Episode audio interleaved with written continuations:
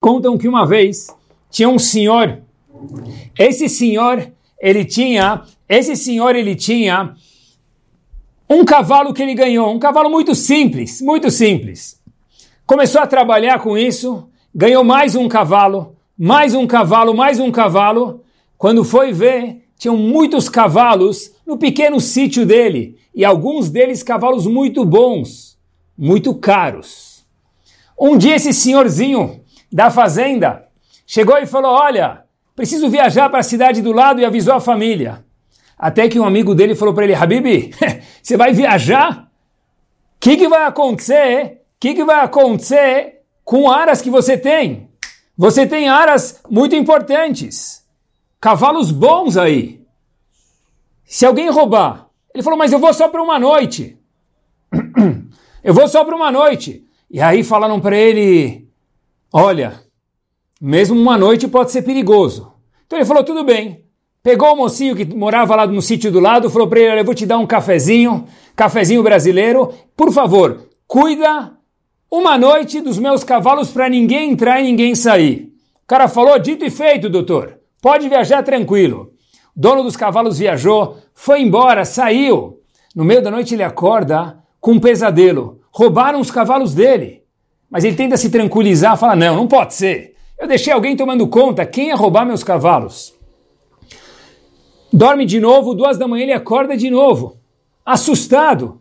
Quatro da manhã de novo, seis da manhã de novo, ele volta correndo, correndo para a sua casa, para o seu sítio, ver se os cavalos estavam lá. Ele olha e vê o porteiro com os olhos vermelhos mais abertos. Ele fala: uff, Sorte que o porteiro estava acordado, ele não dormiu. E o dono do sítio, desse Aras, recém-chique, fala para ele: Como que o senhor não dormiu? E o que, que o senhor ficou pensando a noite inteira? Então ele falou o seguinte: Olha, doutor, eu fiquei pensando numa palavra nova que eu escutei recentemente chamado enigmas, doutor. Falou: Uau, que enigmas você pensou? Disse esse porteiro: Eu pensei nos seguintes enigmas. O primeiro enigma que eu pensei é o seguinte: Estava outro dia na minha casinha lá, doutor, pregando uns quadros na parede. E aí, quando eu preguei o quadro, eu vi que a massa do quadro entrava para dentro. Mas eu fui para o outro lado da parede e vi que a massa não estava lá. Para onde que ia essa massa? Aí esse dono do sítio falou: Uau, o senhor é muito inteligente mesmo. Que pergunta filosófica inteligente. Quanto tempo se te manteve acordado? Ele falou: Olha, da meia-noite às duas. Ele falou, e depois, o que, que, você fez? Das duas às quatro você fez o quê? Falou, doutor, o senhor sabe aqueles negócios chamado bagel? O dono do sítio falou, claro que eu sei. Falou, então, uma vez eu estava pensando, doutor, a gente come o círculo do bagel. E para onde vai a parte do meio? Fiquei duas horas pensando sobre isso. É impactante isso. Uau, o dono do sítio falou: Uau, com esses enigmas, você deve ser descendente de Einstein, deve ser um cara muito sábio, muito top. E aí o dono do pequeno Aras, com cavalos caros, chega e fala para ele: O que, que você pensou finalmente das quatro às seis da manhã quando ia amanhecer? Ele disse o seguinte: Das quatro às seis, disse o porteiro, eu fiquei com o maior enigma do mundo. E o dono do Aras fala: Mas qual é o enigma? Ele fala o seguinte: Olha, nós tínhamos aqui eu e mais ninguém. Ninguém entrou e ninguém saiu. E disse o dono do Aras, e daí? Qual a sua pergunta? Qual é seu enigma que te manteve acordado? Ele falou o seguinte: como é possível que eu olhei para trás, para dentro do Aras, e vi que não tinha mais absolutamente nem um cavalo lá dentro se ninguém entrou e ninguém saiu? Meus queridos, é isso aí. As grandes festas estão chegando. O tempo está passando. E a gente tem um monte de enigmas. Mas de repente, quando a gente virar as costas, passou Rosh Hashanah, Yom Kippur, Sukkot e acabou tudo. A pergunta é, o que, que a gente pode fazer para ser muito melhor do que aquele mocinho que cuidava do Aras? Os dias que a gente está passando agora, eu costumo dizer que ele é um Black Friday adiantado. É um Black Friday judaico. Uma liquidação judaica. Black Friday não foi inventado pelo mundo comercial, foi inventado faz tempo já, Chodesh Elul. Rosh Hashanah, Yom Kippur, são dias muito importantes. Mas, meus queridos, eu tenho uma dúvida anual. o ano passado eu falei a mesma coisa, o outro ano eu falei a mesma coisa. Será que esse ano de novo vai ser igual? O que acontece nesses dias, meus queridos? Por um lado, esses dias todos são chamados Yom Hadin, um dia do julgamento. Uau! Palavra pesada até. Mas é isso que é. De Rosh Hashanah e Yom Kippur, todo mundo, Yehudim, ou não Yehudim, o mundo inteiro é julgado. Nossos sábios até falam, meus queridos, tenham paciência de um minuto, eu quero explicar uma coisa muito importante para vocês para desenrolar o shiur. Olha, a filo sichakalá, mesmo um bate-papo, que é importante e tem que ter, entre um marido e uma mulher, entre uma mulher e um marido, vai ser apresentado no dia de Rosh Hashanah Yom Kippur por seguinte. Uau! Sério? Não pode conversar com a esposa? Calma, deve. Mas, se a gente falar uma coisa fora do tom, Hashem vai estar observando isso. E a pergunta que existe aqui, meus queridos, será que Hashem não podia fazer um descontinho com a gente? Hashem podia ter quebrado um galho para a gente, meus queridos. Porque prestem atenção, século 21, tantas preocupações, pandemia, tantas distrações. Mesmo se eu falei uma palavra fora para minha esposa ou minha esposa para mim, isso vai ser olhado no julgamento? Não daria para quebrar um galho? Eu sempre escutei que a chama era muito gentil. E onde entra a gentileza nisso? Não existe um conselho de classe para arredondar a nota? Mais ainda, pessoal, queria falar para vocês, existem 13 princípios da fé. Vou mencionar dois ou três para vocês, que é importante que a gente saiba, todos, mas no momento quero passar só dois ou três. O primeiro é que existe um Akadosh Baruch um Deus no mundo. Uau! Um segundo é que Hashem não tem forma corporal. Uau!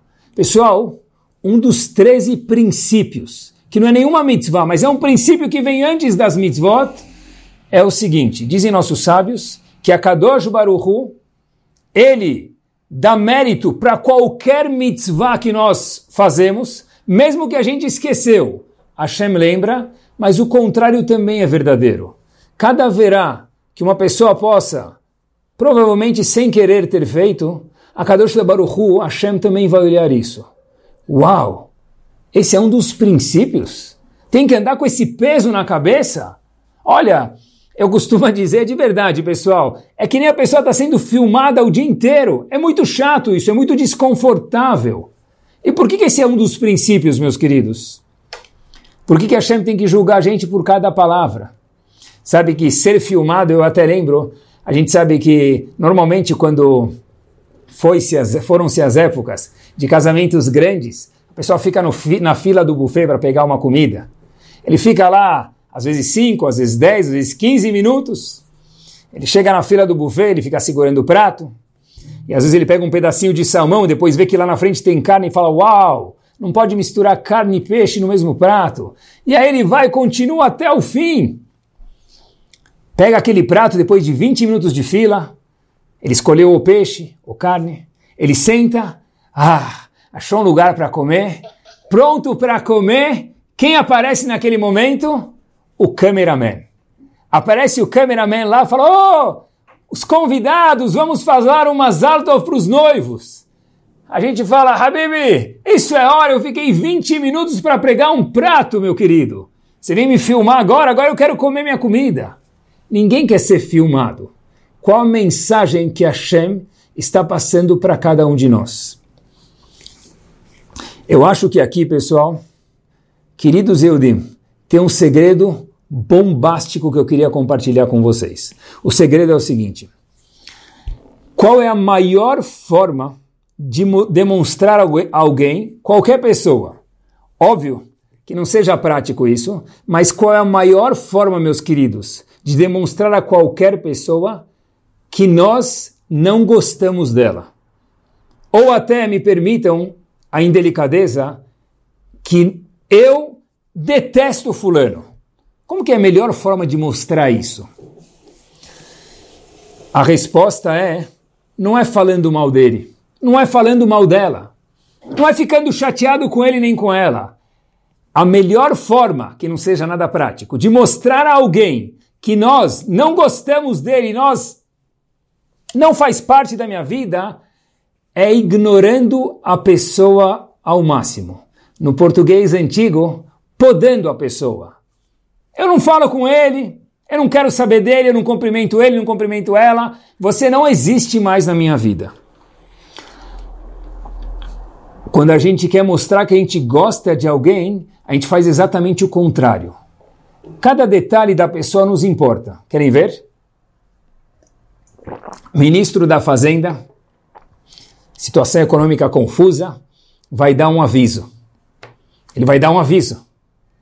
Pelo tom do aviso dele, pelo jeito que ele levanta o dedinho, que ele fala uma informação, amanhã de manhã já tem investidores apostando na queda ou na subida, seja do dólar ou da bolsa do que for. Quando é uma pessoa importante falando, a gesticulação dele já dá a insinuar alguma coisa. Quando é alguém que nós não gostamos, não consideramos, a gente ignora a pessoa. A Shem está falando para a gente, olha, sim, mesmo um bate-papo de esposa e marido, de marido e esposa, vai ser levado no dia de Rosh Hashanah e Yom Kippur. Mas por que isso? Porque a Shem está falando, olha, Habibi, eu amo vocês. Eu amo vocês, povo Yodi. E já que vocês são tão importantes para mim, qualquer coisa que vocês fizerem eu não posso deixar passar, porque eu gosto muito de vocês. E ignorar uma pessoa é um sinal de não gostar da pessoa. É isso mesmo. Por isso que um dos 13 princípios, meus queridos, é que Hashem paga por cada mitzvah, cada parcela de mitzvah. E o contrário também é verdadeiro por cada verá. Mas por que isso? Porque Hashem fala, quando a gente gosta muito de alguém, ele é meu ídolo. A gente fica olhando ele. Qualquer tipo de ídolo. Coloca um quadro em cima da cabeça, no dormitório, ele é meu ídolo. A Kadosh Baruch fala para cada um de nós, você é o meu ídolo. Eu não consigo abrir mão de vocês. Hashem dizendo, eu até tento, mas eu não consigo. Eu não sei se vocês lembram, quem lembra, ótimo, quem não lembra, depois procura no Rav Google. Algum momento da história brasileira e mundial, havia um livreto, não sei se ainda existe, chamado Aonde está Wally? Where is Wally? E uma vez alguém me mostrou esse livreto, eu fiquei olhando, e para mim todo mundo parecia igual. Se alguém perguntasse aonde está Wally, tem uns mil olhos em cada página, é tudo olho. Até que, obviamente, uma pessoa que estava mostrando o livro falou: Olha, deixa eu te mostrar mais de perto. O olho é esse aqui. Tem muitos parecidos com o olho, mas o olho, em cada página dupla colorida, você só vai encontrar um. Hashem está falando para a gente o seguinte, queridos: tem um Wally em cada página. Tem um de cada nós no mundo. Hashem fala para a gente o seguinte: eu preciso julgar cada um de nós uma vez por ano. Mas Hashem não podia quebrar um galho? A resposta é que quebrar um galho quer dizer ignorar. Ignorar alguém se faz com alguém que a gente não gosta, não curte. No mundo do século 21 é o like it. Hashem fala, I do not like you. Muito mais do que like you. Eu admiro você. Eu te amo, diz Hashem. Por conseguinte, a Kadosh Baruch fala para cada um de nós, tudo o que nós fizermos vai ser visto. Porque cada um de nós, com todo respeito e carinho, é um único Woli no livro de Hashem. Eu queria continuar, e de verdade, acho que essas mensagens eu procurei e pensei com muito carinho, porque eu acho que cada um de nós menos conhecedores ou muito conhecedores, temos o que aprender. Acompanhem comigo um passo adiante, meus queridos, meus queridos Wolis, meus queridos únicos, meus queridos, aqueles que a Kadosh Baruch Hu ama, que o melhor termo do mundo é a palavra Yehudi, é a seguinte. Um dos capítulos da nossa Torá Kedoshá, um dos assuntos, fala sobre algo chamado Ben Sorer Umoreh. Ben Soreiro Moré é um filho rebelde. É um filho que se comporta nada que a gente possa ter visto. Ai, Rabino, é difícil educar meus filhos. Faz parte da vida e é diversão. Às vezes mais fácil, às vezes menos fácil. Mas esse Ben Sorero Moré era um filho rebelde. E a Torá conta para a gente algumas coisas muito curiosas e a Gemara dá um mergulho para explicar para a gente o que aconteceu e o que, que tem para aprender disso hoje, agora, no século 21. Diz a Gemara, por que, que mata esse Ben Sorero Moré? Era um filho rebelde, o pai e a mãe tinham que levar ele na corte judaica para terminar a vida do filho. Isso mesmo. Uau, que Torá cruel, pergunta a Gemara no Tratado de Sanedrin. A, a Gemara aborda isso e diz para a gente o seguinte, não, Yamud Zakai vel Yamud Hayav. Esse Ben Sorero More tem uns traços tão difíceis que Hashem viu, com muitos detalhes na Gemara. Detalhes tão minuciosos que a Gemara fala que talvez, de acordo com uma opinião, nunca aconteceu isso, nunca vai acontecer. Mas tem algo para a gente aprender, por isso que a Torá escreveu. Yamud Zakai vel Yamud Hayav. Que esse Ben Sorero Morer, ele termine a vida agora e não depois, porque as coisas do jeito que estão indo, o melhor psicólogo do mundo, com todo respeito a Kadosh Baruch Hu, Hashem, viu que essa criança não tinha mais jeito. Agora, esse Ben Soreiro Murei tem uma peculiaridade. O pai e a mãe dele, ambos têm que levar ele na corte judaica no Bedin. Para quê? Para julgarem o filho. E Agmará diz para a gente algo bomba. Diz Agmará o seguinte: se o pai ou a mãe não levarem ele para o Bedin, ele não tem as leis de Ben Soreiro Moré ele não tem as leis de um filho rebelde e nada de consequência se aplica a ele. Uau, que interessante. nas leis do Shabat, nas leis de tudo, olha, se levam ele, uma pessoa ou duas não muda nada, se ele vai sozinho também não muda nada. Porque aqui a Torá conta pra gente, meus queridos, que tem que ser que o pai e a mãe vão levar esse filho para o Bedin, para a corte judaica, para o tribunal, para julgar a pessoa. E se um não levar, não existe Ben Soreiro More. E qual a lição para hoje em dia? Aqui tem um segredo espetacular no que diz a Chodesh Elul, no que diz a Hinuch, educação dos filhos, que nada mais meritoso do que o shur de hoje. É o seguinte, um dos grandes homens da nossa Torá, que viveu no século passado, chamado Rav Elia Svei, Zichron Libraha, Rosh Yeshiva de Filadélfia, disse o seguinte, Hashem viu aqui algo brilhante, o seguinte, Enquanto um dos pais não leva o filho no Bedin, se os dois não levarem, a mensagem que os pais estão dizendo ao filho é: Eu não vou te levar porque eu ainda confio em você. Se o pai leva, ou a mãe leva, mas os dois não levam, se nenhum dos, dos dois levam, mesmo que o filho tem todos os traços de um filho Ben Sorero More, rebelde, não acontece nada com essa criança. Por quê? Diz Rav Vei pela seguinte razão. Porque se um dos dois não leva, ou os dois não levam, é porque eles ainda confiam naquela criança. E alguém que confia na criança, a criança sempre tem salvação e nunca tem um fim. Sobre ele a Torá nunca falou. Porque toda pessoa que alguém confia nele, essa pessoa tem para onde ir. Meus queridos, isso vale para Hinur, Uau! Eu deposito minhas fichas nos meus filhos. Falar e sentir. Que mensagem impactante. Isso vale para um professor, vale para um Rav, vale para um pai de família, vale para todo mundo. Mas vale para mesmo quem não se aplica a nada disso. Se nós apostarmos em nós mesmos, porque a Kadosh Baruchu sim aposta, a gente vai longe. O que não pode falar é I give up. Eu desisto. Isso não é para mim. Chodesh Elul, Chodesh Tishrei, não existe para um eu disso não é para mim. Porque a Kadosh Baruch Hu fala para a gente, eu não desisto de você. Então, como você, Yehudi, pode desistir de você mesmo? Não é à toa que a primeira frase que qualquer Yehudi menos conhecedor ou mais conhecedor, antes de, provavelmente, se Deus quiser, ligar o celular, é a famosa frase judaica. Modeani lefanecha. Hashem, muito obrigado. Merci beaucoup, Akadosh Baruch Hu. Thanks a lot. Shechezarta binishmati, que você devolveu minha neshama, bechemla, de uma forma tão agradável, Hashem, vírgula, rabai munatecha. Rabá vem da palavra harbe muita, emunatecha vem da palavra fé.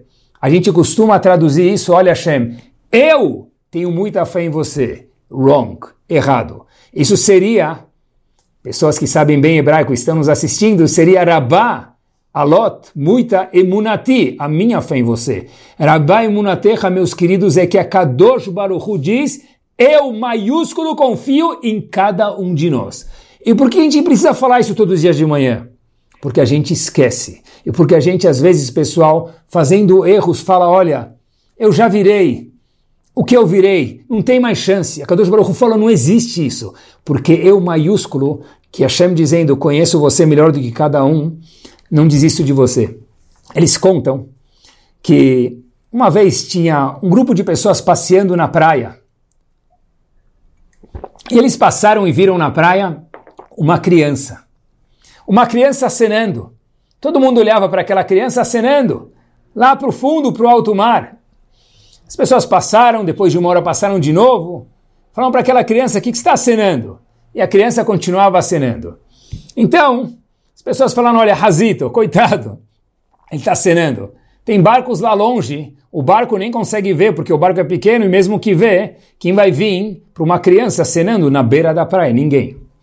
Passa-se uma hora, duas horas e a criança continua acenando. E as pessoas falaram: olha, agora Razito ao cubo. E quanto tempo já uma criança pode ser tola de ficar assinando para alguém que está lá longe, que nem dá para ver, e se vê também não vai vir. Até que, para surpresas de todo, eles veem uma embarcação gigante, um cruzeiro, vindo em direção à praia e fazendo tu. Uau! Uau! Todo mundo parou para olhar aquela criança. Uau! O barco, a embarcação para um pouco longe, vem um bote menor trazendo o capitão, chamando a criança para entrar no bote para aquela embarcação. As pessoas não conseguiram se conter e falaram para aquele jovem: desculpa, a gente riu, zombou de você. Mas o que, que fez você ficar acenando? E o que, que fez aquele capitão vir lá de longe com uma embarcação gigante para pegar você? Disse a criança: Eu não desisti. Perguntaram para ele, mas óbvio, mas por que você não desistiu? Disse ele, por que não desisti? Porque mesmo que estava todo mundo zombando de mim e com razão, aparentemente, eu não desisti. Mas por que? Perguntaram para ele. Ele respondeu o seguinte: porque o capitão do barco é o meu pai. Eu sabia que em algum momento ele ia vir me buscar. Pessoal, esses dias nós falamos, meus queridos, eu estou emocionado, Avino Malqueno. Avino é nosso pai. Malken é nosso rei. Antes de aceitar a Kadosh Baruchu como um rei, nós precisamos falar para Kadosh Baruchu Avinu Abba. É isso mesmo. Estava dando aula e os alunos me perguntaram, Rav, o que, que, tem que pensar na hora do toque do shofar? Rosh Hashanah, Aseret Emetchuvah, Yom Kippur, o que, que, tem que pensar nesses dias? Pedir alguma coisa? O que, que pede? Eu falei, olha, como um bom Sfaradi, você pode pedir Parnassá, Ashkenazi também pode pedir, tranquilo. Sinta-se confortável de pedir o que você quiser. Mas eu falei, antes de pedir, lembra de uma coisa. E eu falei para os alunos o seguinte: olha, quem paga o seu boleto da escola que não é pouco? Natação e outros cursos que você faz. Ele falou, Rabino, eu nem sabia que tinha boleto. Eu falei, então, tô te contando. Quem paga? Ele falou, meu pai. Eu falei para eles o seguinte: olha, e se o vizinho do andar de cima ou de baixo colocar os boletos embaixo da porta para o teu pai pagar, ele também paga? Aí um dos meninos até falou de uma forma muito fofa, olha, meu pai é muito gentil, se pedir eu acho que ele paga. Eu falei, não, tá bom. Se não pedir, ele vai pagar? Fala, claro que não. Falei para ele, então, manistana, qual é a diferença? Por que o seu boleto ele paga e o boleto do vizinho de cima ou de baixo ele não paga? O menino respondeu, como assim por quê? Porque ele é meu pai e eu sou filho dele, e um pai cuida do filho. Essa é a mensagem que eu falei para eles e que eu compartilho com vocês. A mensagem que nós temos que ter nesses dias é: Ele é meu Pai. Uma vez que a gente sente de verdade, e tem que trabalhar sobre isso.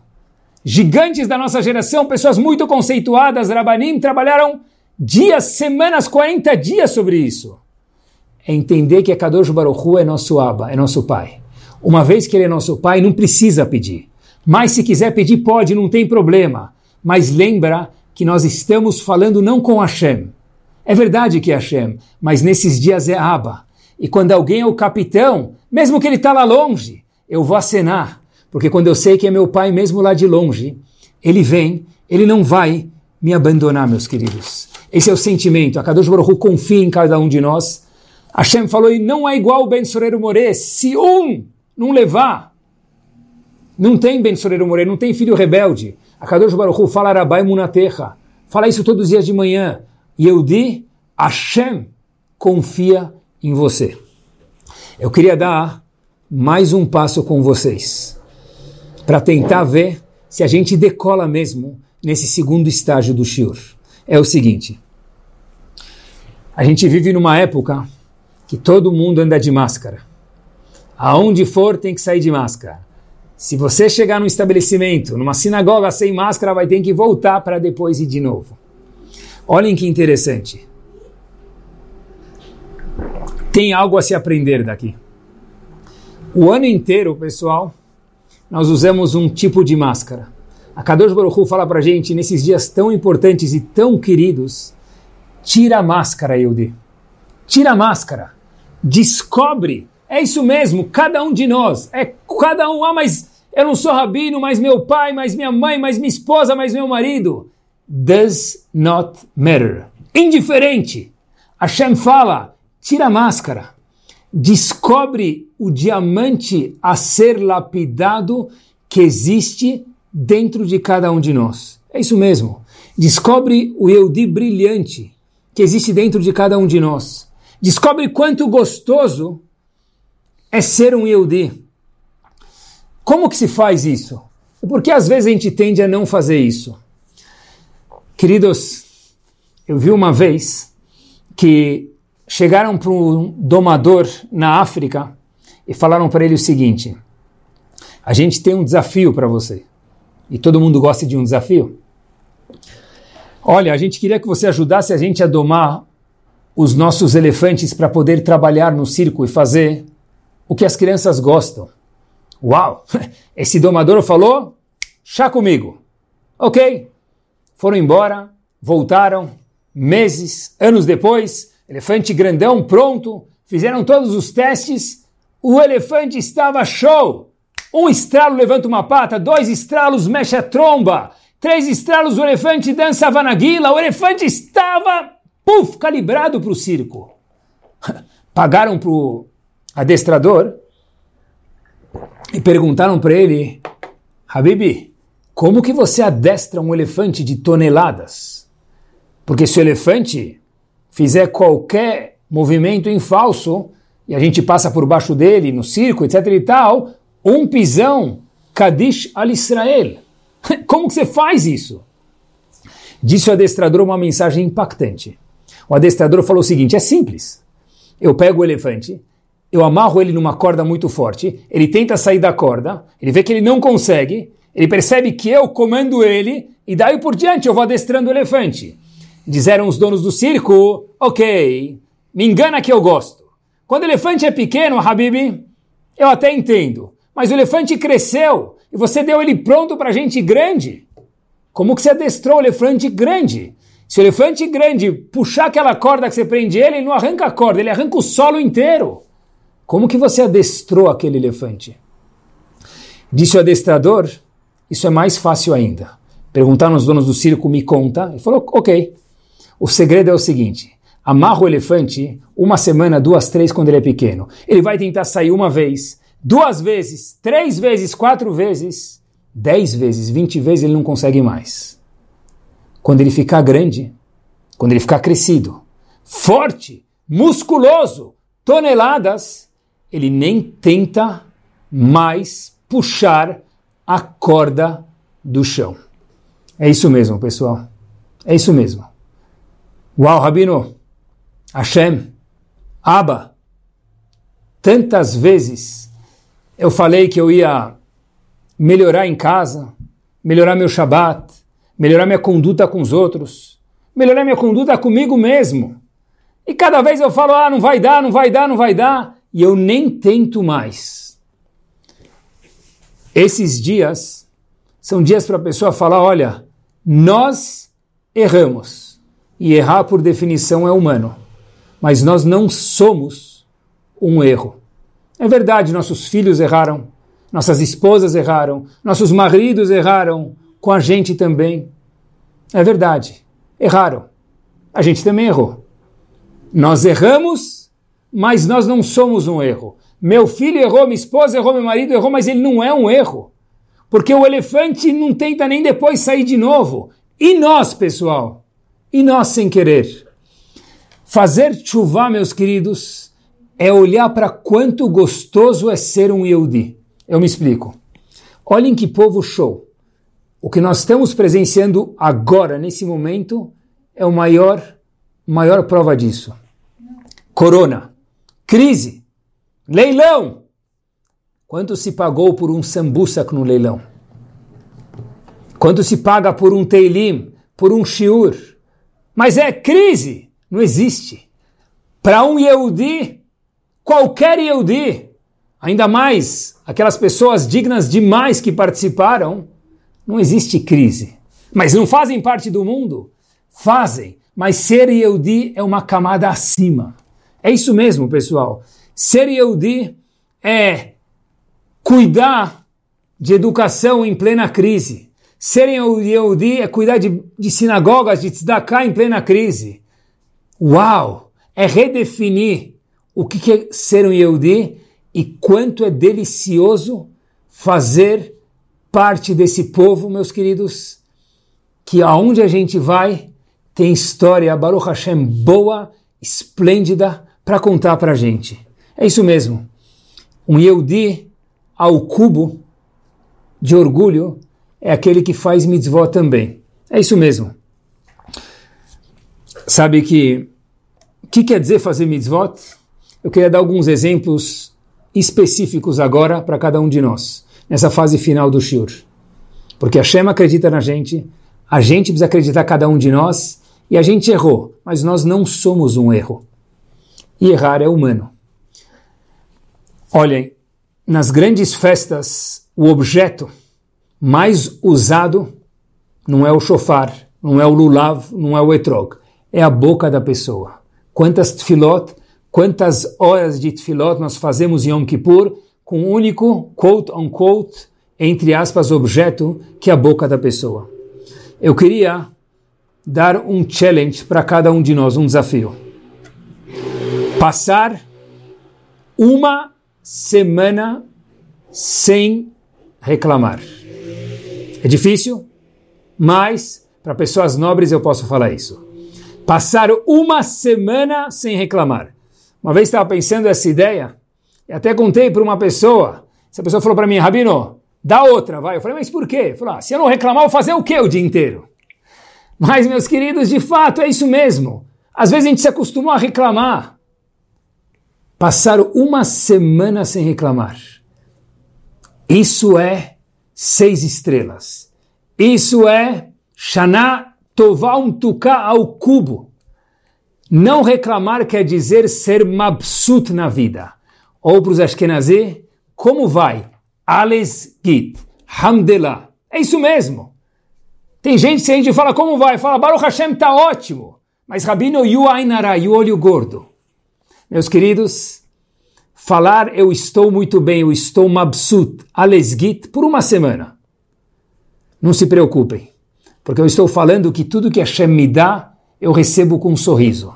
O olho gordo, a Kadosh Baruch Hu vai proteger. Não se preocupem, eu garanto isso. Eu não, Hashem. Tranquilo. Como vai? de hoje à noite em diante, Hamdulillah, Mabsut, alles geht, everything now is gonna be alright, everything is now already alright. Pessoal, isso é Rosh Hashanah Yom Kippur. Pessoal, cada vez que a gente reclama, sem querer, a gente está falando que Hashem esqueceu de mim, que eu não estou nos planos de Hashem.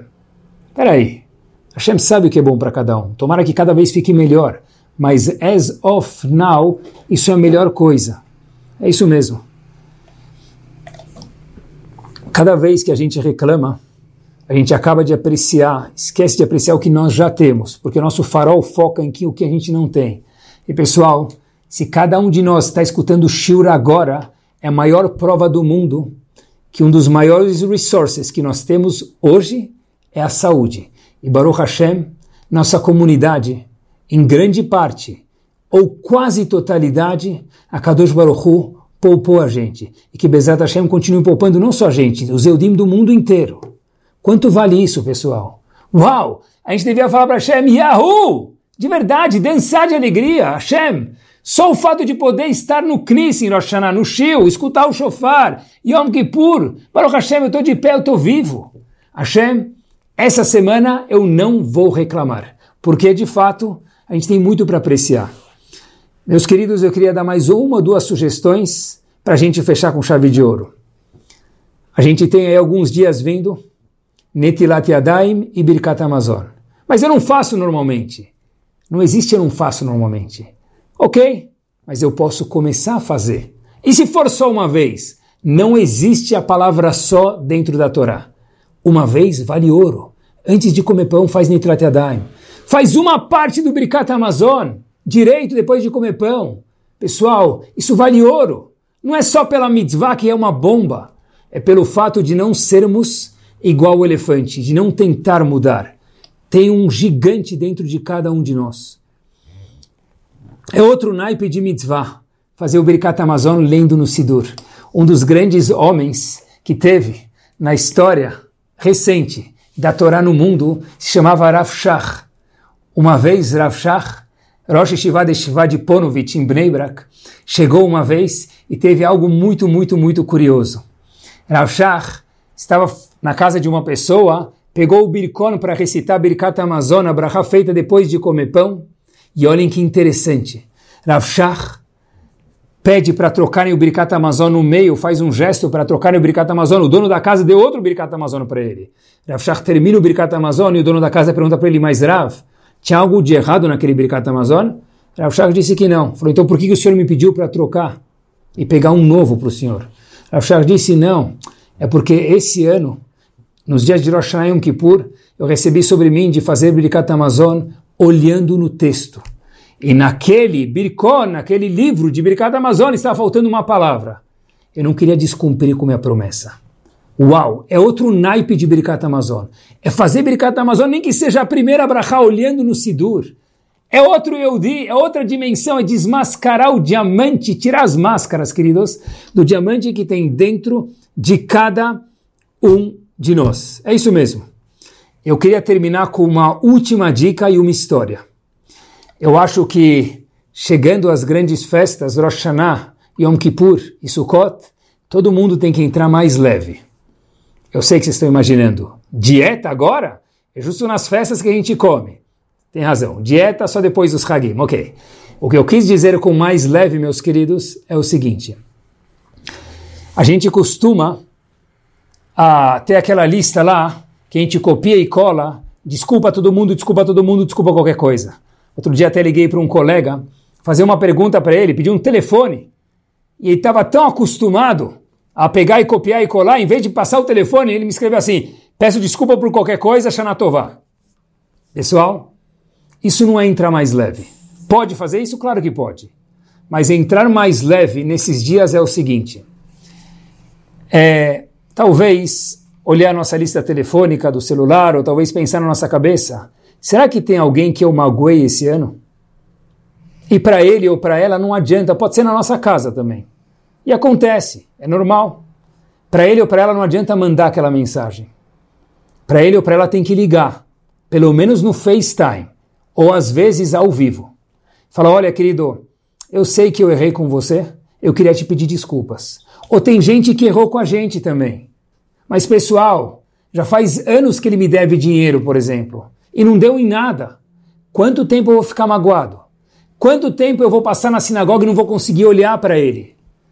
Entrar mais leve em Rosh Hashanah, Yom Kippur e Sukkot é poder falar para mim mesmo, para cada um de nós. Eu posso ir na sinagoga, olhar para todas as pessoas, eu não tenho mágoa de ninguém e eu sei que ninguém tem mágoa de mim. Eu estou numa boa com cada Yehudi. Eu posso sentar na mesa de Rosh Hashanah, na mesa pré-Yom Kippur, pós-Yom Kippur ou na Sukkah, com qualquer pessoa da minha família, eu estou bem. Eu não estou brigado com minha irmã, com meu irmão, com meu cunhado, com meu genro, com minha nora. Esses dias são para falar, Habib, deixa passar, tem coisa tão mais importante. Saiba falar na vida ma'aleshi, laisser passer. São dias para a gente criar essa força, meus queridos. E essa é uma sugestão bomba para a gente chegar mais leve e subir mais alto ainda, ter um julgamento ainda mais top, mais espetacular e melhor ainda. Eu queria terminar com uma história para a gente, Bezrat Hashem, finalizar com chave de ouro. Que Bezrat Hashem, as sugestões que eu pensei com carinho, sejam efetivas, cada uma diferente para cada um de nós. A história é a seguinte verdadeira. Um Yehudi que morava no Marrocos, lá longe, no subúrbio do Marrocos, bem longe, lugar bem simples, descobriu que um dos seus vizinhos era sobrinho do rei do Marrocos. E aí ele falou para esse, esse, esse sobrinho, falou, olha meu amigo, eu nunca vi um rei na minha vida, e eu como um bom judeu, tudo é história, uma vez tinha um rei, uma vez tinha um rei, uma vez tinha um rei, o rei estava no Rosh Hashanah, o rei estava em Yom Kippur, todos os exemplos são de reis. Eu não sei porque eles não escolheram outra coisa, mas eu nunca vi um rei. Eu queria ver o rei do Marrocos, o seu tio. Posso? Falou, claro, mas não conta para ninguém, porque ele vem aqui no meio da noite, ele vai no, embora no meio da noite só para me visitar, e aí ele não gosta de aparecer aqui porque aqui é um lugar mais simples, mais perigoso. Falou, claro. Esse Eudi foi lá, todo curioso, olhando para o rei do Marrocos, com aquela vestimenta, com aquela atirê todo bonito, e começou a entender, meus queridos, o que, que é um rei, o que, que é aquele famoso rei que ficam falando, um exemplo de um rei na Torá, etc e tal, uma alusão, obviamente, sem comparar Kadosh Baruch Hashem.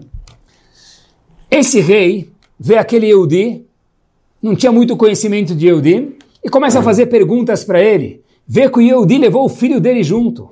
Pergunta para ele, olha, eu entendo, diz o rei do Marrocos para esse Yehudi, que você veio me ver no meio da noite, e ok, mas por que você trouxe seu filho? Então o Yehudi, com a maior naturalidade do mundo, falou, olha, porque meu filho vai fazer bar mitzvah, papapá, e eu queria mostrar para ele que é um rei, para quando ele crescer, escutar histórias de reis, da Torá, saber o que é um rei. O rei do Marrocos falou fazer shu, bar o quê? Falou bar mitzvah. E obviamente que ele explicou para o rei do Marrocos que é um bar mitzvah. O rei coloca a mão no bolso, pessoal, Escutem o final da história. Puxa algo chamado talão de cheque, pega a sua caneta, o Yehudi não entende nada, aquele Yehudi simples do subúrbio do Marrocos, vê o rei preenchendo um cheque, fala para ele, olha, se seu filho vai fazer esse negócio de bar mitzvah, aqui está um presente. O Yehudi abre aquele cheque, era um cheque equivalente a 100 mil dólares algumas décadas atrás. Quase que ligaram para Tzalá, para socorrer o Yehudi naquele momento. E o Yehudi fala para o rei do Marrocos, olha rei, eu nunca vi 10 mil dólares na minha vida de uma vez só. 100 mil é muito. O rei do Marrocos fala para ele, você não entendeu nada. Eu sou um rei. E quando o rei dá um presente, ele não pode dar um presente cheap, barato. Tem que ser um presente caro. Obviamente que o Yehudi falou para ele, olha rei, aproveitando, minha filha também vai casar, queria saber se o senhor podia já agregar mais um presente aí no pacote. Mas, com isso nós terminamos. A Kadosh Baruch Hu é o rei. E quando ele dá presente, ele não consegue dar presentes baratos, de saúde, de alegria, de casar nossos filhos, de Yeshua, salvação para todos os Eudim que precisam, de Shalom Bait. Hashem fala, só te peço uma coisa. Yehudi acredite em você mesmo e faça de você um balde gigante, um container gigante para receber todas as brachot que eu estou pronto a lhe dar. Que Bezat Hashem, nós possamos se transformar cada vez mais num utensílio grande para receber as brachot que o rei, o verdadeiro rei quer é dar para a gente, que a gente possa cada um acreditar na gente, porque a Kadosh Baruch Hu fala, eu já acredito em você. E não esquece de falar para Kadosh Baruch Hu, Abba, nós somos o filho e a Kadosh Baruch Hu, antes de ser o rei, ele é o nosso pai. Que Tivá Vechatimatová para todos, uma ótima noite e que todos tenham um ano espetacular, cheio de brachot e surpresas ótimas, inimagináveis. Tudo de bom.